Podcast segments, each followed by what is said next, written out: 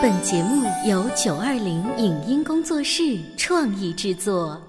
潮爸辣妈节目版权归合肥市广播电视台所有，任何未经允许的传播行为均属违规。欢迎与九二零影音工作室沟通合作事宜，电话零五五幺六三五零九三五六。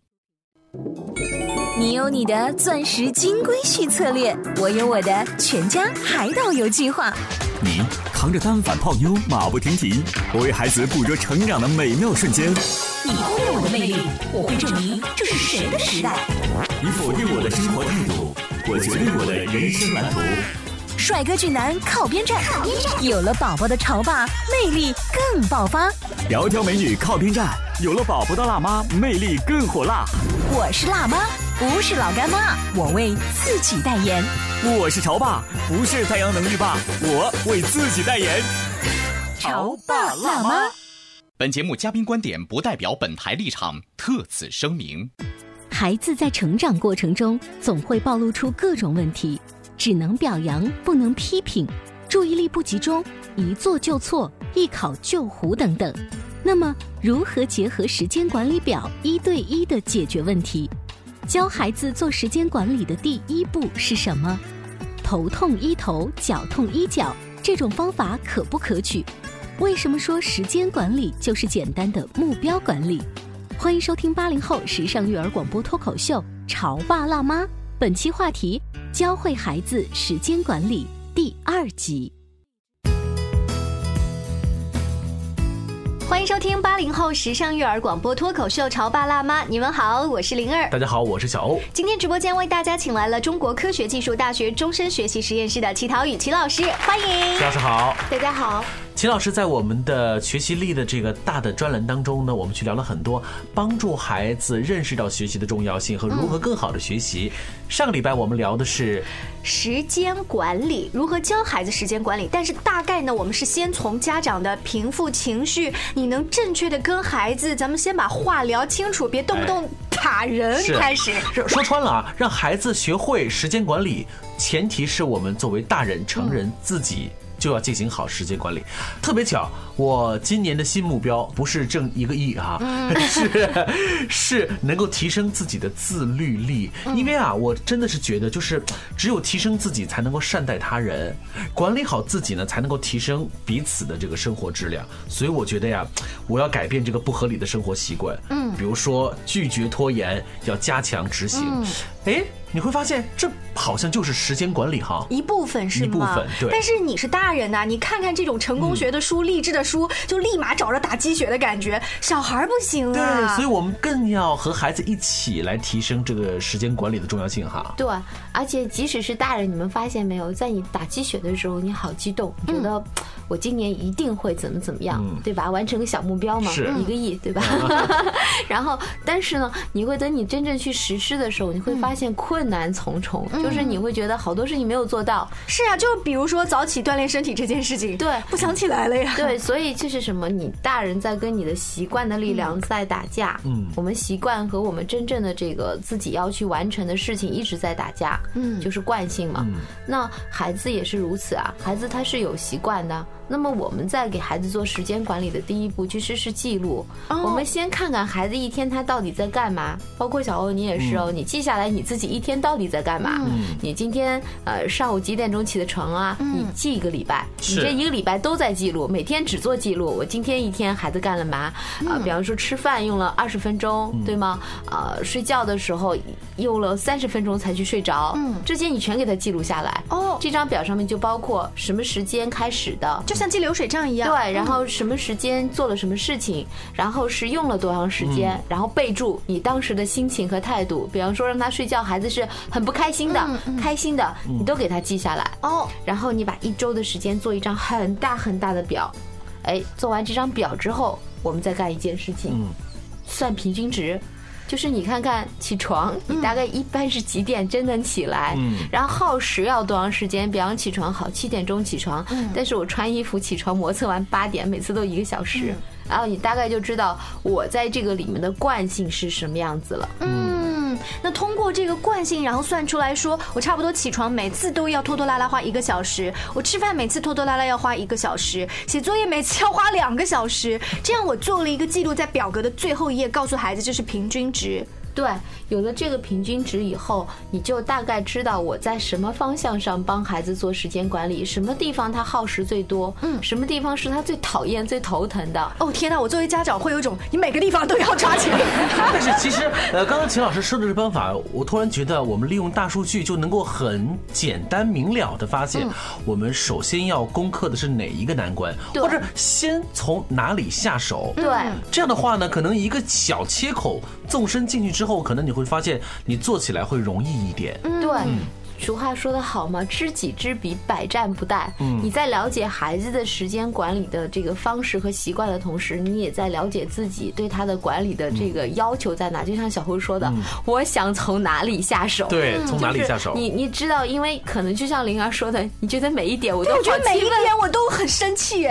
啊，这种情况下其实也不太存在。这就说明我一开始的情绪我还没有平复到很正常的对你，你会你会有过高的期望。你开始的时候期望就很平和，觉得。哎，我就这样就好了，知道就好了。我只是了解这件事情，那么你就不会觉得有太高的期望。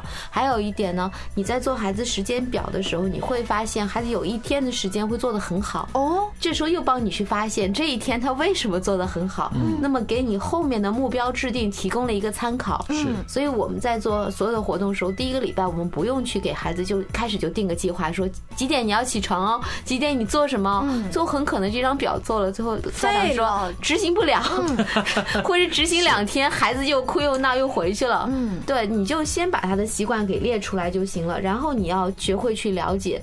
呃，有一段话是一个美国的心理学家派克去说的，他说：“爱不是给予，它是合理的给和合理的不给。嗯嗯，是合理的赞美和合理的批评。嗯，然后呢，他说他是合理的争执、合理的对立、合理的鼓励、敦促和安慰。”合理不能凭直觉，他必须是经过思考和判断，以及是最后甚至可能是不怎么愉快的一些取舍决定。嗯，那么这这张表形成了以后，其实就是派克所说的一些心理安排。我们不是说要给孩子一个要求。也不是说我们必须要求孩子做什么什么样的事情，嗯，我们只是说在这里去判断，啊，什么事情他该做，什么事情他不该做，什么事情该怎样去做，这才是这张表的真正价值。好，我们脑补一下画面哈，大家经过一个星期流水账的记录，当你从早到晚记录出孩子生活习惯以及学习玩耍的习惯之后。有一些家长撇开我刚才讲的，你看哪一项都不顺眼，我们心平气和找一个最容易突破的，是你跟孩子一起商量的一个结果。比如说，我们先从晚上睡觉，呃，咱们按时睡觉，按时睡觉这件事情说起，好不好？如果孩子确确实实是早晨起床特别容易贪睡，或者是起的就是特别晚，那这个时候呢，你就必须要找寻这个原因。万一他是因为他提前一天的时候。万一是因为他前一个晚上睡得就很晚呢？嗯，所以观察他的入睡时间，也许能够帮助他更好的早起。嗯，对，其实，在所有的时间管理的概念里面，其实我们成人也是这么做的。嗯，它是包括一个完整的一个流程。嗯这个流程第一步就是收集信息，先收集我们的习惯，把我们的惯性目标先了解清楚。第二件事其实就是整理。整理这里面所出现的，像刚才我说的，去统计啊，去分析啊，去整理，然后再进行组织。嗯，就是我组织出来我日常的行为，并且组织出来我日常哪些事情是最重要的，怎么去做的一些行为，然后他才开始进行回顾，回顾这些行为对我的压力到底有多大。比方说，就像你说的，睡觉是你最大的压力，起床是你最大的压力，那我们中间去挑选，最后行动。就把这件事情去改变掉，改变掉一件事情，再改变第二件事情。比方说，这个家长希望的是，呃，我的孩子去做的是什么呢？能够在很短的时间内完成作业，嗯，那你就对这件事情先完成他的时间管理。我毕竟规定每天早上九点钟开始写作业，嗯，我要求九点五十作业就完成。嗯啊，这也是经过你刚才说的一个星期大数据的统计，本来是两个小时完成了作业，咱们孩子可不可以提前点？我们这次按照一个半小时完成，你就算胜利。对，是这样的意思吗？是是这样子。你在一周里面孩子都在做作业，你观察他语文作业大概花了三十分钟，数学作业花了四十分钟，外语作业花了二十分钟。好，那你把数学一周的时间拉平均，最后发现平均下来数学一一周其实要四十五分钟。嗯，那你就开始给孩子加五分钟。那我用五十分钟是必须完成的时间，没有商量了，这是底线。所以孩子就遵照这个时间必须完成，没有其他工作。这个时间孩子要完成，他就一定要控制住自己的事情，不能去画画，嗯，不能去做喝水，不能去上厕所，嗯。所以这些事情孩子就知道，我在这五十分钟内，妈妈是给我最底限度的完成数学作业的时间。哎，我突然发现啊，根据齐老师的描述，我突然发现，我们教育工作者的一个。布置作业的初衷了，可能除了让孩子进行课后大量的习题的练习来掌握知识之外，还有一个原因就是通过布置作业，他们来写作业、完成作业，让孩子们通过写作业的方式。来自觉的认识时间到底有多长，和管理好我该完成任务所需要的时间。对，你确定这是老师一开始的初衷吗？我觉得可能 这是无意当中达到的一个效果。因为我突然发现，就拿我来讲哈，我现在在这么多年工作的时候所需要做事情的安排，好像就是当年我在做学生的时候，今天一天回家之后写七门功课，我自己要合理安排。对，我想我现在能够处理较为复杂的工作的关系。和人际关系，好像也是源于。我在当时怎么写作业？对，怎么写作业和安排时间是吗？齐老师是的，这叫迁移。看到没有？我们说孩子的生活习惯会迁移到他的学习上，学习也会迁移到工作上。嗯，这是人们在这个过程中得到了能力的非常好的锻炼。这种迁移能力，其实这就是学习能力。因为我们在学任何东西的时候，都是从这个方面了解到那个方面。这样你看，我们小的时候只学两三门功课，嗯，到了初中七八门，到了到了大学那就更恐怖了，更恐怖了。那主科、副科，然后 好高的书拿过来，但是你会发现，无论怎样，你最后都能游刃有余啊！你并没有出现说你手忙脚乱，听起来很恐怖，但是其实你也都完成了。嗯，这说明你什么呢？你的能力在提升。嗯，你开始因为用了这种方式，时间做了管理之后，你做事的时候就知道，哎，什么是重点，什么是不重要的，然后我怎么去交叉，如何统筹？你看啊，就拿刚才举例子说，我们把写作业的这个时间规定在五十分钟之内，还是小欧刚才说一下七门课。我印象当中，那个时候语数外呀、物理化一摆开之后，我会有一种我先写语文，因为我觉得语文简单啊，刷刷刷写掉。就根据自己的爱好。对我物理一定往后，我就写不好。我想物理我往后，我同桌至少写完了，我能参考一下吧。但后来工作了之后，发现有一种讲法是把最难的放在最前面去挑战。因为你写的时候人会疲倦嘛，疲倦的时候他会觉得哎这个东西会越来越烦。还有一个人是畏难的。哎，我跟你说，你说这个就让我想起了我的吃饭的经历了。我发现我吃饭的经历啊，也跟写作业和时间管理有很很相似哈。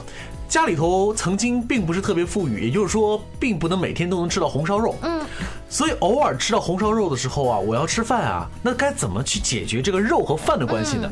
我就是先吃饭，然后吃到最后，我安排了一下。我一定要保证，我在吃完饭的最后那一刹那，我是嚼着肉结束的。因为我个人感觉，如果你这一顿饭以最后吃肉作为结尾，你是一个 so happy 的事情。其实是一样的道理，哎，真的，因为这取决于你的个人习惯和孩子的习惯。我们并不一定要强求孩子先做什么再做什么，你没有必要做这么大的细致的安排。哦，并不需要告诉他说工作管理上的 A B C D 的原则。有的，这个 A B C D 原则就是我们。我们叫叫轻重缓急。嗯，好，轻重缓急呢，又是一个比较有深层次的话题了。我们进入广告时间，广告之后我们继续来聊时间安排。您正在收听到的是故事广播《潮爸辣妈》。潮爸辣妈播出时间：FM 九八点八，合肥故事广播，周一至周五每天十四点首播，二十一点重播。网络收听，请下载荔枝 FM、蜻蜓 FM、阿基米德、喜马拉雅、中国广播以及苹果 Podcasts，搜索“潮爸辣妈”订阅收听。微信公众号请搜索“潮爸辣妈俱乐部”，参与节目互动哦。潮爸到，辣妈到，准爸到，育儿专家请。中国内地首档八零后时尚育儿广播脱口秀，陪你一起吐槽养育熊孩子的酸甜苦辣，陪你一起追忆自己曾经的小世界。潮爸辣妈。本节目嘉宾观点不代表本台立场，特此声明。孩子在成长过程中总会暴露出各种问题，只能表扬不能批评，注意力不集中，一做就错，一考就糊等等。那么，如何结合时间管理表一对一的解决问题？教孩子做时间管理的第一步是什么？头痛医头，脚痛医脚，这种方法可不可取？为什么说时间管理就是简单的目标管理？欢迎收听八零后时尚育儿广播脱口秀《潮爸辣妈》，本期话题：教会孩子时间管理第二集。稍微休息一下，欢迎回来。今天潮爸辣妈直播间，灵儿跟小欧为大家请来了齐老师，我们一起聊聊教会孩子时间管理这个大的话题。是啊，时间管理其实也是学习能力的一种表现哈。对，孩子一般存在的问题哦，你看，只能表扬不能批评。对啊，被别人欺负了坐不住，好胜心不强，注意力不集中，磨蹭，一学就会，一做就错。再比如一考就糊，情绪不太稳定，经常丢东西呀，啊，独立解决问题的能力弱啦，想表现好又不愿意付出努力呀，等等，这是很多孩子都普遍存在的问题。是那家长要重视，却不要过度了。嗯，你刚才说的那些小问题、小毛病，我相信啊，千千万万户的家庭的孩子，熊孩子们都会存在这个问题。但是如果你觉得这个问题该如何解决，我们就要有一个小切口进去。嗯，我们觉得这个小切口可能就是。时间管理是，如果家长也能够有这样的观点，我们才可以做到有效帮孩子开展时间管理。在上半段的时候，我们提到了一个方法，就是先花一个星期的时间来梳理孩子生活以及学习的规律，咱别着急做判断。一个星期之后，你算出各种门类的平均值，咱们跟着孩子一起商量，先从哪一个地方下手呀？对，其实我们要知道，刚才讲的特别重要的一点就是学习它是长跑。嗯，我们当时经常有一句话说，不要让孩子输在起跑线上。但是学习从来没有起点，任何时候都是起点。你说起点可能一出生，甚至在胎儿里面，它就已经是起点了。但是学习真正重要的是终点。就是你要带孩子怎么走向那个最好的终点，嗯，啊，他的他的未来，它是一个长线，对他未来的发展是一个完整的长线，所以一口是吃不了一个胖子的。那么对孩子做时间管理，帮助孩子提升，也是从点滴开始的。我们在做了那张表之后，嗯，我们就会发现，嗯，有这么多事情啊，可能会出现，我这个也想改，啊，那个我也想帮他做，最好他什么都做完美了，对，然后考试也从来不要让我担心，一到家就开始打开。作业去写作业，你天使啊！你不是你，你这个感觉就如同像你天天都想中彩票一样，对，不可能的 啊！因因为这个就是相当于天使和魔鬼来打仗啊。然后我那天讲一个笑话，是我一个同事发给我的，他说：“乔老师，我跟你说件事儿。”他说：“我我都快被我的儿子弄疯了。”他说：“这两天我的儿子天天不好好学习。”然后我这段时间跟他关系特别紧张，我也吵他，他也生气，他也哭，我更生气，我们两个就针尖对麦芒。嗯，突然有一天回到家里。发现孩子认真把作业就写完了，而且呢还检查了，还没有错。就是他孩子还是外星人变的。对，然后字迹还特别工整。中午的时候还帮奶奶夹菜啊，然后还把碗给洗了。哇！然后他就特别诧异，他就打量着自己的孩子，是我孩子吗？他说：“你怎么了？说你是出现什么问题了吗？” 他孩子说：“你你要是天天都像这样当天使该多好。”他的儿子感慨了一句说：“妈妈，其实我很想当天使啊，但是当着当着我。”就变成魔鬼了。他说：“你就忍忍吧，不定天使哪天就飞回来了。”然后他就把这段话写给我。他说：“陶宇，我跟你说，我当时心里真的想，他是天天这样，天天这样啊，我都幸福的会飞起来的。”然后他说：“他大量时间是把我踩到地底下，再踩两脚，再踩两脚。”刚才秦老师在描述这个小事例当中，当然会有语言的夸张的部分，但是你会发现，行为的背后是有。相当强烈的情绪在推动的，比如说，当两个人发生战争的时候，其实可能矛盾并没有很激化，可能事情也并不是特别大，但是每个人背后的那个情绪一定会激化这个事情，对，朝恶化的方向发展。对，是这样的，就是孩子那个时候可能在一段时间争吵之后，孩子可能在意识当中，哎，我知道自己做的不够好，今天我表现好一点，嗯，所以我们认为。每个孩子心里都住着两个人，一个天使，一个魔鬼，就好像中国的老人会说的一个古语，叫“猫三天，狗三天”。对啊，啊，他们也是时刻在调整自己的状态。其实大人也是的，工作状态呀，生活状态也是会积极几天呢，再懈怠几天呢。对，其实这是首先这是很正常的。所以在做时间管理，我们刚才说了做了那张表之后嘛，我们就要开始跟孩子来进行一个长期的跟踪了。他也可能会出现反复的哦。我们定下来了计划，对吗？定计划了以后，我们就让孩子去分析，自己去想我要改什么，对吗？孩子可能会说这件事情上你最头疼，对吗？我也最头疼，咱们就把这件事改了吧。那孩子在做这件事，我们就引发他内心深处那个天使的部分。不断的激励孩子，用刚才鼓励的方式说：“你做的真棒，你做的很好。”但是这里面就要有个标准问题了。我们刚才是做了第一张表，做的那张表呢，实际上是说孩子一周的规律。嗯。那么第二张表做什么呢？就是目标了。嗯。呃，你把孩子一个月下来，或者是一学期的期中考试成绩、期末考试成绩登录下来。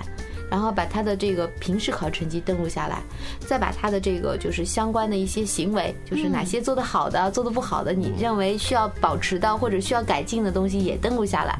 然后这张表叫什么呢？叫行动目标。你做时间管理是要有目标的。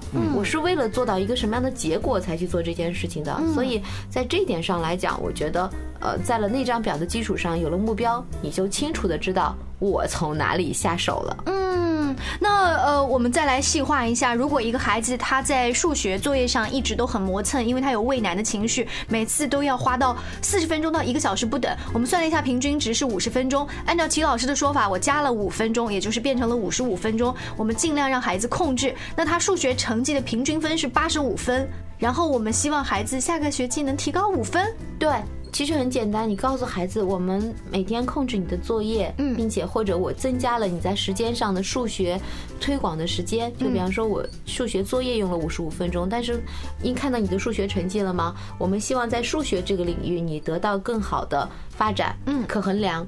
嗯，可制定的，然后可看到的，那怎么办呢？我可能会增加你一个数学辅导班，嗯，或者是我增加你的数学额外作业，嗯，那么我在每天我要额外给你三十分钟到四十分钟去做训练，嗯，但是作为你的报偿，因为你认真写作业，并且你去完成了这个课外的辅导，那么未来导致我们要达到的真正目标是你数学成绩进步五分，嗯，你时间管理是为了你最终有一个什么样的提升吧？不是说我只是管理了自己的时间，而是说我做了这个时间，让时间变得更有效率，并且能够提升我的能力，然后补足我一些弱点，然后让它能够发展起来。这个是其实是时间管理的目标。那会不会有一种可能是孩子在综合了，说我花数学这个学期我花了很多时间，我来攻克我这个弱项，可是呢，我英语妈妈我就要牺牲掉很多时间呢，结果英语成绩又往下掉了，怎么办呢？你看啊，如果。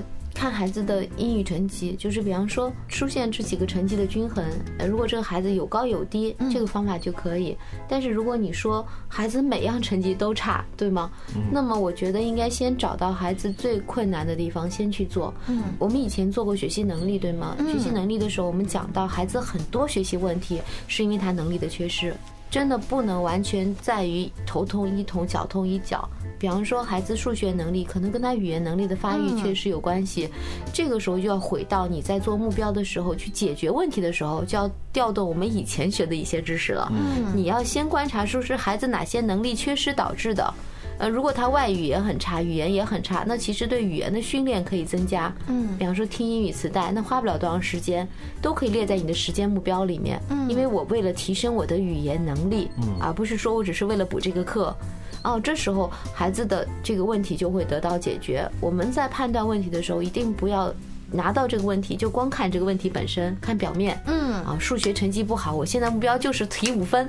但是不是这样的？你是为了他数学能力得到提升。对，然后呢，我们作为成年人，我们还特特别有一种技巧，叫做任务的分解。对，我觉得其实也可以把这个用在孩子的身上，就是当我们为了要达成成绩提高五分，我们该怎么做呢？任务分解下来，那这某种意义上来讲，也算是时间管理的一种表现嘛。嗯，这就会让孩子觉得，忽然要提高五分是一个很难的事情。但是我今天这一个季度的任务，只是说我要把这一本看。看起来很难，我以前做不完的练习册，分阶段做完十页、二十页，好像简单一些。对，其实所谓的时间管理就是很简单的目标管理。嗯，就是你先知道我想让孩子改变什么或者达到什么。嗯，这是有分年龄的哦，就是在每个阶段不同的年龄阶段对孩子的要求是不一样的。比方说像你的孩子这么大，他还属于零到六岁这个阶段，那么这个阶段其实是孩子的一些品格和性格形成的时候，就是你锻炼他的就是我能够有很好的生活规律就好了。嗯，到了小学。低年级阶段的时候，那就是一个学习习惯的养成；到了高年级阶段的时候，可能我就会要求他进行时间的统筹分配，因为他马上就面临到初中、高中更高的一个竞争层次了。所以在每个阶段，我们家长要注意到对孩子的要求是不同的。嗯，尤其小的时候，你。更多的时间管理是关注到他有没有按时吃饭，有没有起床，然后他睡觉的时候是什么样一个状态，是这样生活方面更多一些。到了低幼年级的时候，你就会在他的学习习惯上，他作业拖不拖沓呀？他能不能呃按时到家就写作业呀？嗯，他有没有做完作业有检查的习惯呀？在这些方面的目标，不同阶段有不同的目标，也不要好高骛远。对，但是万变不离其宗。如果我们真的是。家庭的成员，包括孩子，包括大人，我们在生活的点滴、生活行为习惯上面有一个严格的时间的安排。其实你会发现，当你形成了这样的一种生活习惯方式之后，它会迅速映射到。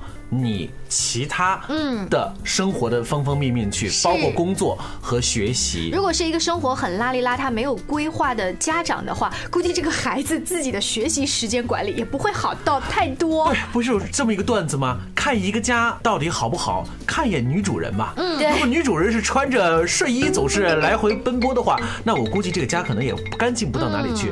另外一个就是看这个家好不好看孩子，如果孩子特别朝气，特别。有阳光，那我估计这个家庭一定是氛围也很好。对对对。那谢谢齐老师今天跟我们分享的教会孩子时间管理具体的一些干货的细节。我相信这个大的课题还有很多值得深挖的。是的。那在每周三的时候，齐老师都会做客我们的节目，跟我们聊学习力这个大话题。从不同的感官学习到具体这样子的时间管理，我们都会分门别类的跟大家聊一聊。更多信息大家可以来关注我们的微信公众号“潮爸辣妈俱乐部”。下期见，拜拜。拜拜。